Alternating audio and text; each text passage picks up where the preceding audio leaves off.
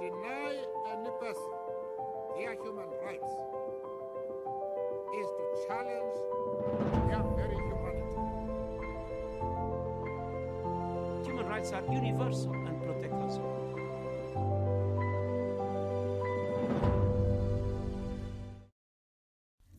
Bonjour, bonsoir, chères auditrices, chers auditeurs. Bienvenue dans cette nouvelle série de podcasts de l'antenne Human Rights de l'association SONU, en collaboration avec l'antenne UN Women et l'association Sorbout. En ce mois de février, nous organisons un mois des fiertés universitaires. Nous avons donc décidé de réaliser une série de podcasts à propos de la vie des étudiants et étudiantes transgenres. Nous recevons aujourd'hui Capucine et Cathy. Dans cet épisode, nous nous consacrerons au thème de la transidentité. Bonjour, euh, moi c'est Capucine, euh, euh, jeune fille transgenre. euh, je suis étudiante du coup à Paris 1 en cinéma en première année de licence. Et moi, c'est Cassie, euh, 21 ans, étudiante en L1 euh, art plastique et non binaire. Bah, pour commencer, est-ce que vous pourriez nous définir ce que c'est, les- par- nous parler des différences entre les notions de transgenre, transsexualité, etc. Alors du coup, sur la différence entre transgenre et transsexuel, euh, alors si on prend vraiment les définitions euh, basiques euh, qu'on a utilisées pendant des années, euh, la notion de transsexuel, ça va être le moment où on va vraiment faire des opérations pour changer de sexe, là où la notion de transgenre, c'est quand juste le, genre est changé. Sauf qu'aujourd'hui, en fait, on se rend compte que la notion de transsexualité, elle a été énormément reprise par, euh, tout le discours transphobe qui peut exister. Et même, voilà, aujourd'hui, c'est un, mot qui est connoté très, euh, qui est connoté dans le négatif. Et en plus, on se rend compte que on ne sait pas vraiment où est le sens, parce que où est-ce qu'on on définit que quelqu'un est transsexuel à partir du moment où euh, commencent les hormones ou à combien d'opérations. D'autant qu'en fait, euh, la notion de sexe ne joue pas. euh, il peut, on peut très bien être trans sans prendre aucune hormone, sans faire aucune opération, sans faire aucun chan- changement sur son corps. Parce que ce qui compte au final, c'est le genre et non pas le corps. Vraiment. Puis peut-être ce que j'ajouterais euh, vite fait, c'est que euh, aussi la notion de transsexuel, ça, même dans le corps médical, ça ne s'utilise plus aujourd'hui. En fait, ça s'utilisait avant, aujourd'hui, ça, ne- ça ne s'utilise plus. Donc c'est vraiment quelque chose qui, aujourd'hui, euh, n'est- c'est pas correct en fait d'utiliser ce mot. Euh, la transidentité, est-ce que c'est inné?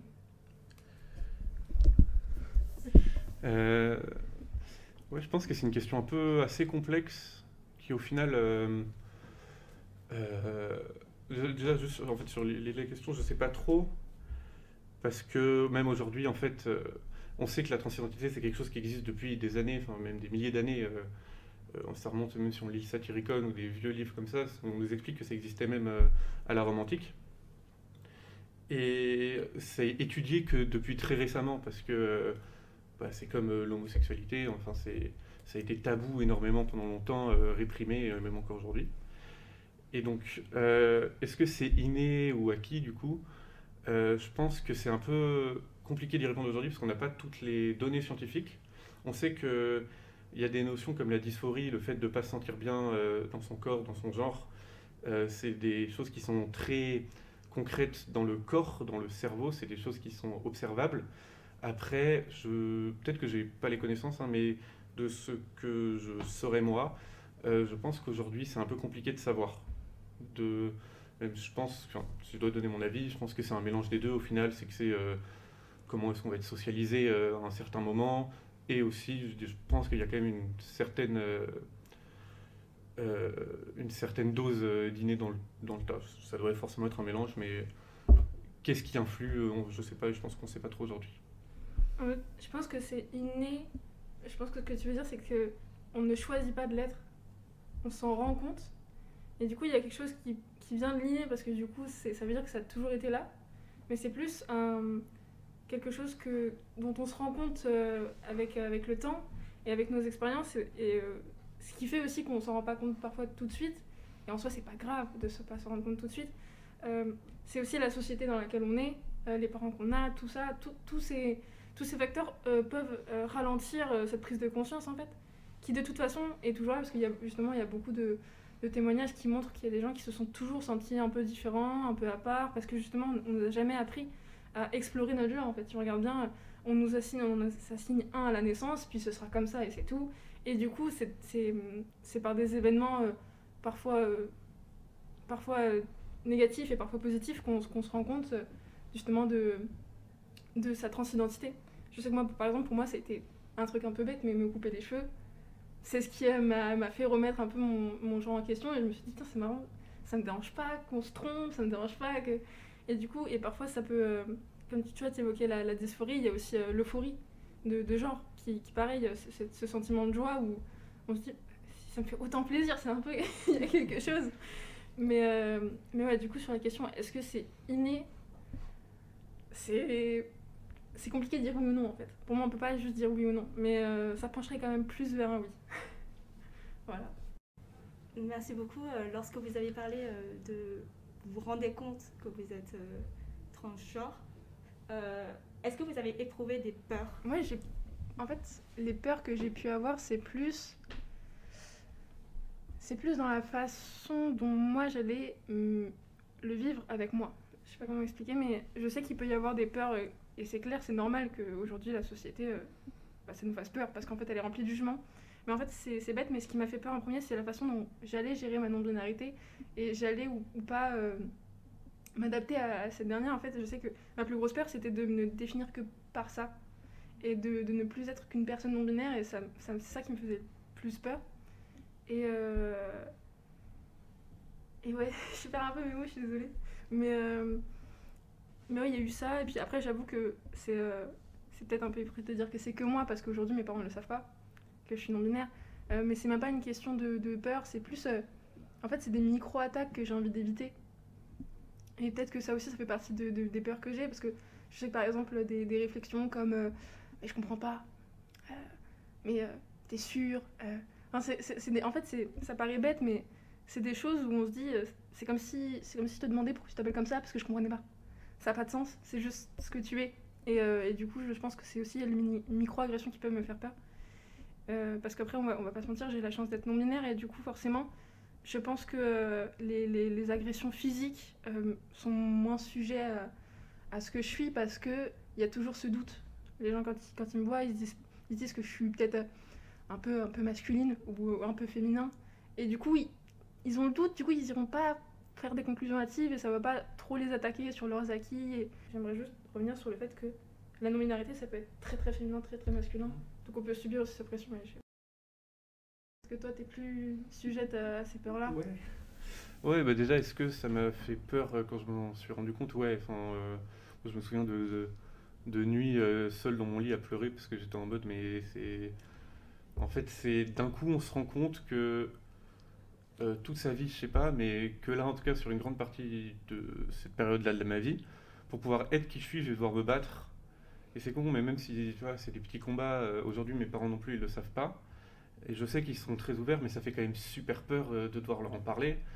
Puis même, encore aujourd'hui, moi à la base j'avais de la chance parce que je viens de la campagne. Quand je me suis rendu compte, j'habitais en campagne, donc je croisais pas beaucoup de monde. Mais là, depuis que je suis arrivé sur Paris, euh, forcément bah, c'est super compliqué. J'ai toujours peur quand je prends le métro, quand je rentre chez moi. Après, je pense que c'est aussi lié à ma condition de femme, forcément. Mais euh, des gens qui me regardent bizarre dans le métro, ou même euh, ça m'est déjà arrivé plusieurs fois qu'on m'arrête pour me demander si j'étais un garçon ou une fille, ou des questions comme ça. Et bah forcément, ouais, ça fait peur. Et du coup, je pense que ça fait peur sur plusieurs plans. Ça fait peur sur le plan de, de, bah de rien que sortir avec les inconnus. Comment est-ce qu'on va nous traiter? La perception des autres C'est ça, la perception, euh, voilà, la perception mais des totales inconnus. La perception de nos cercles proches, de nos amis, de notre famille. C'est compliqué de se dire euh, que, par exemple, pour mon expérience, je sais que ma famille a une image de moi, que euh, ils sont persuadés de bien me connaître. Et ils ont raison, parce que dans le sens, ils connaissent ce que moi, je leur donne à voir de moi. Mais d'un autre côté, euh, voilà, j'ai peur que quand je vais leur dire ce que vous voyez, c'est pas la vérité, bah, que ça, ça casse. Donc forcément, ça fait peur. Et sur un troisième plan, ça fait peur euh, avec soi-même, parce que ça fait peur de, de soi-même se rendre compte qu'on se connaît pas vraiment, et en plus de soi-même se rendre compte qu'on va devoir se battre pendant très longtemps. C'est comme une, en fait, c'est comme une redécouverte de nous-mêmes et une appréhension de ce que les autres vont en penser, comment les autres vont réagir. Mais euh, c'est compliqué. hein. Et donc, euh, quand vous avez commencé à vous rendre compte de tout ça, euh, est-ce que vous avez su vers qui euh, vous tourner pour avoir de l'aide ou du soutien? Alors oui, moi pour ma part, en fait, j'ai énormément de chance parce que j'avais déjà un ami qui est trans aussi, et dans mon groupe d'amis au lycée, on était tous un peu, on était tous queer, on avait tous, on était tous woke pour utiliser un terme un peu, Tous LGBT, enfin faisant Voilà, partie de la communauté quoi. mais même pas forcément faisant partie. J'ai des amis qui sont très stricts, mais qui au moins sont euh, sont conscients de ce que ça veut dire et ce euh, que c'est. voilà, de ce que c'est et des discriminations qui vont avec. Donc là-dessus, j'ai énormément de chance. Aussi, moi, je sais que je m'en suis notamment rendu compte sur Internet, en fait, en regardant des, des filles trans, et en, un moment, je me suis dit, bah, je m'identifie peut-être beaucoup à elles, quand même. Et euh, donc là-dessus, je pense qu'aujourd'hui, on a la chance d'avoir Internet, euh, d'avoir plein plein de gens, et moi, en plus, j'avais la chance d'avoir mon ami et mes autres amis aussi, qui étaient très, euh, très utiles. Euh, voilà. Euh, moi, je sais que pour ma part, pareil, ça a été un, un- cercle autour de moi. Après, les gens étaient très ouverts, mais au niveau de l'information, j'avoue que c'est beaucoup les réseaux. Je sais qu'on a souvent tendance à cracher sur Twitter, mais ça m'a beaucoup aidé. Après, il faut savoir filtrer, bien sûr, ce qu'on voit sur Twitter, mais, mais en fait, euh, surtout qu'en plus, le différentiel, on va dire, c'est que la non-binarité, c'est quelque chose qui on commence tout juste en France à en parler. Voilà, le mot commence à être prononcé, quoi. Du coup, forcément, c'est un peu compliqué d'avoir des infos, même si, évidemment, la non-binarité, comme la, euh, transidentité binaire, on va dire, euh, existe depuis toujours. Mais c'est vrai que là, en ce moment, c'est. Comme, comme disent les, les réacs, c'est une nouvelle mode en ce moment. Et, euh, et du coup, forcément, ça fait plus, euh, ça fait plus parler. Du coup, euh, du coup j'avoue que j'ai moyen d'avoir plus d'informations, mais je sais que des, de plus en plus, il y a des médias aussi qui, qui sont destinés aux personnes queer, qui sont gérés par des personnes queer, et c'est hyper important. Par exemple, si je devais en citer un là tout de suite, ce serait le média XY, qui, est, qui, est, qui est le premier, un des premiers médias transféministes de, de France. Et, et des associations aussi euh, qui, sont, qui sont là pour faire de la sensibilisation. Après, euh, c'est sûr que ouais, j'ai plus appris avec des témoignages justement comme ce que je suis en train de faire, que, que, par, euh, que par des bouquins ou, à l'école. quoi. Surtout pas à l'école que j'ai appris tout ça. Donc j'avoue que ouais, je me suis plus tournée vers les réseaux et vers Internet globalement et, et mon entourage qui m'a qui m'a aussi beaucoup aidé parce que j'ai eu la chance aussi d'avoir une copine qui a tout de suite compris, qui, qui m'a posé des questions, on va dire, saines, euh, qu'il fallait que je me pose aussi, euh, qui m'a aidé aussi dans, ma prise de conscience de ma non-binarité et qui est encore là aujourd'hui, euh, ce, qui, est normal quand même, mais, elle est là, donc ça fait plaisir. Et du coup, du coup j'ai eu des, amis qui m'ont tout de suite demandé mes pronoms sans aucun souci, ont, voilà, ont été là pour moi et ont- m'ont soutenu dans, mon, dans tout ça. Je suis en train de divaguer sur la question, mais c'est pas grave. Merci beaucoup Capucine et Cathy d'avoir pris le temps de répondre à nos questions. Nous retrouverons prochainement nos auditeurs et auditrices pour la suite de notre série de podcasts sur le thème de la transidentité. À bientôt.